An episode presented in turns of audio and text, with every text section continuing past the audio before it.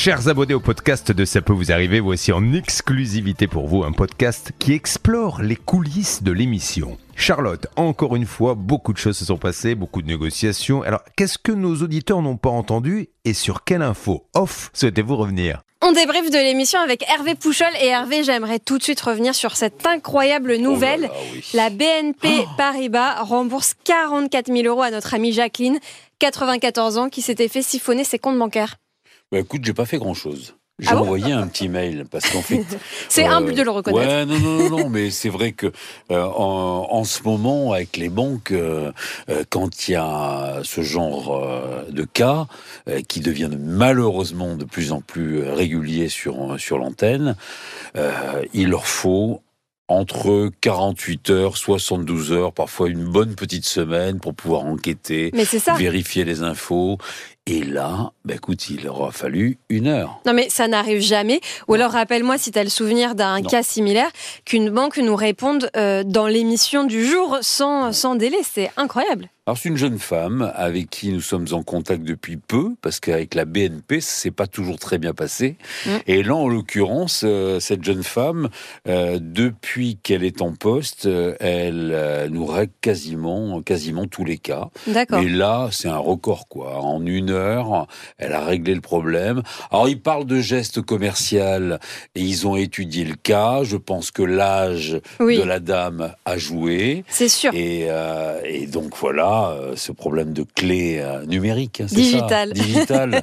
bon, là, je lui ai dit surtout bloquer la, la, la clé digitale.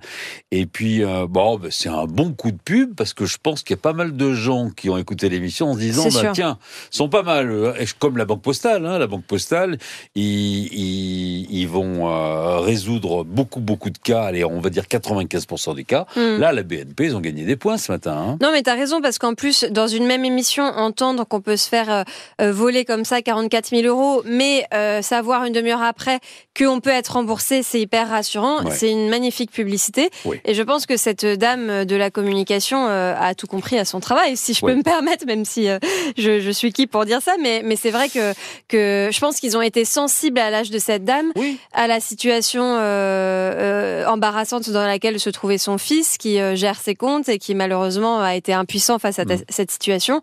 Et donc euh, chapeau bas. Ouais, c'est pour ça que j'ai tenu vraiment à lire son mail parce qu'il n'est pas très très long, mais c'était quand même très important Mm. d'expliquer qu'ils avaient fait le job. Bah, surtout que- voilà. J'ai envie de Ouais. dire, tu as maintenu le suspense jusqu'au bout. Ah oui. J'étais accrochée à tes Ouais. lèvres, à savoir si à la fin le résultat. Bah, j'ai eu un doute parce Ouais. que je me, t'as commencé à dire, euh, nous avons réétudié le dossier, malheureusement, euh, les, les paiements ont été validés par clé digitale et je Ouais. me suis dit, bah mince, euh, résultat similaire. Et là, tu as dit, Ah, toutefois, ouais. Tu- Tu t'attendais à un échec. je Parce m'attendais que à un c'est échec. vrai qu'on l'a joué comme ça avec Stan et euh, j'ai demandé à, à Stan de rien dire. On était quasiment, je sais même pas si si Céline a entendu que c'était une bonne nouvelle. Ah. Mais là, tous les deux, on voulait garder justement le suspense. Je crois que Julien n'était pas au courant. Hein je crois que Julien n'était pas au courant. Et donc, on a joué cette carte-là parce que on savait, Stan et moi, que ça s'était jamais produit. Oui, bah oui. Ce genre de bonne nouvelle. Donc, Julien savait qu'il y avait du nouveau, mais je l'ai joué un peu de façon dramatique dans le style, bon ben voilà, ils disent non parce que, et puis en fait, voilà. Et puis surtout, il fallait que la dame soit là pour qu'elle explose de joie et qu'elle soit contente, que son mari soit content et tout. On l'a joué comme ça parce que c'est vraiment, on n'y croyait pas. Et quand j'ai prévenu Stan en lui disant la bonne nouvelle, eh, il y avait d'autres cas et qu'il a compris que c'était BNP, il n'en revenait pas. Je, Ah, je, j'en revenais ouais. pas non plus et vraiment c'était euh, une incroyable surprise dans cette émission et un suspense maîtrisé à la perfection. Petite pointe de déception euh, sur euh, la réaction prudente de Gérard, mais Ouais. mettons-nous à sa place. Je pense que il, il a, il a pas réalisé vraiment en fait ce qui se passait. Non, j'avais l'impression qu'il n'y croyait pas. Sa maman, j'ai l'impression qu'elle, en revanche, elle était, elle était contente, mais elle se rendait pas compte quand même qu'elle allait retoucher donc ces 44 000 euros. Et puis, on, ben, lui, euh, il était un peu surpris, hein, comme tout On le leur monde. a hein. évité une procédure judiciaire qui aurait duré trois ans Ouais.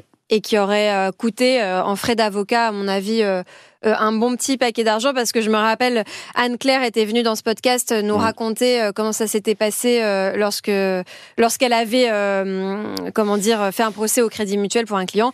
Et évidemment, elle nous avait expliqué que bah, elle est avocate, elle a des honoraires, c'est bien normal, donc ça coûte des sous, ce qui est totalement normal. On, ne se fait pas défendre gratuitement. Là, on a enlevé une belle épine du ah pied à Jacqueline. Euh, un petit mot quand même sur euh, le dossier de Caroline, parce qu'on est tous beaucoup euh, touchés par sa situation, ce lit avec Monsieur Boinet que tu as eu par SMS, je crois. Alors là, je vois ta mine déconfite. Il nous a promis une livraison pour fin mai. Est-ce que tu y crois? Alors sincèrement, euh, je ne comprends pas ce monsieur. Je comprends pas ce monsieur. Il m'a encore envoyé un SMS en me disant que bon, forcément, quand on parle d'un cas qui revient régulièrement, il s'agit quand même d'un enfant handicapé qui a besoin de ce lit. Donc c'est vraiment un cas hyper urgent. Il est, comme tu l'as rappelé, déjà passé à l'antenne mm. et il n'avait pas fait le job. Bon, malheureusement, il y a des auditeurs qui entendent le nom de l'entreprise et qui appellent. Il ne faut pas le faire, donc il se fait insulter. Enfin, bon, bref, donc moi j'ai dit bah, à ce monsieur Après, euh, faites votre boulot et comme ça au moins il y aura pas de souci. Non, et surtout qu'il se fait insulter, mais en attendant, nous quand on l'appelle au standard et c'est la deuxième fois en une semaine à peu près, on n'a personne.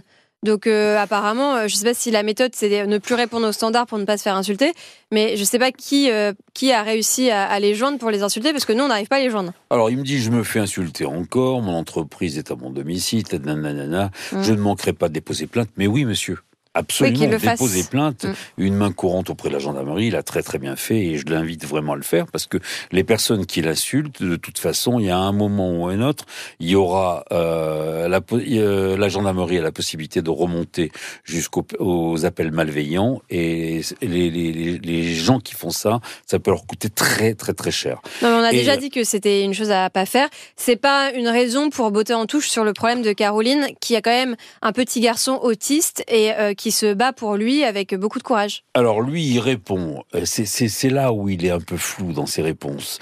Là, dans le dernier euh, mail, le dernier SMS qu'il m'envoie, il me dit, pour éviter les ennuis avec cette dame, j'ai accepté de remplacer remplacer. Donc là, il, nous dit qu'il a effectivement remplacé le lit par du matériel d'occasion et, euh, et qui était pourtant complet et fonctionnel d'après lui. Et ensuite, il me dit, le lit euh, neuf sera livré fin mai. Voilà. Bon, bah, j'espère qu'il va le faire. J'espère. On prendra des nouvelles en tout cas et on sera encore là euh, dès le 1er juin s'il le faut pour rappeler ce monsieur. Merci Hervé. À Merci Chacha. Bonne journée. Bonne journée.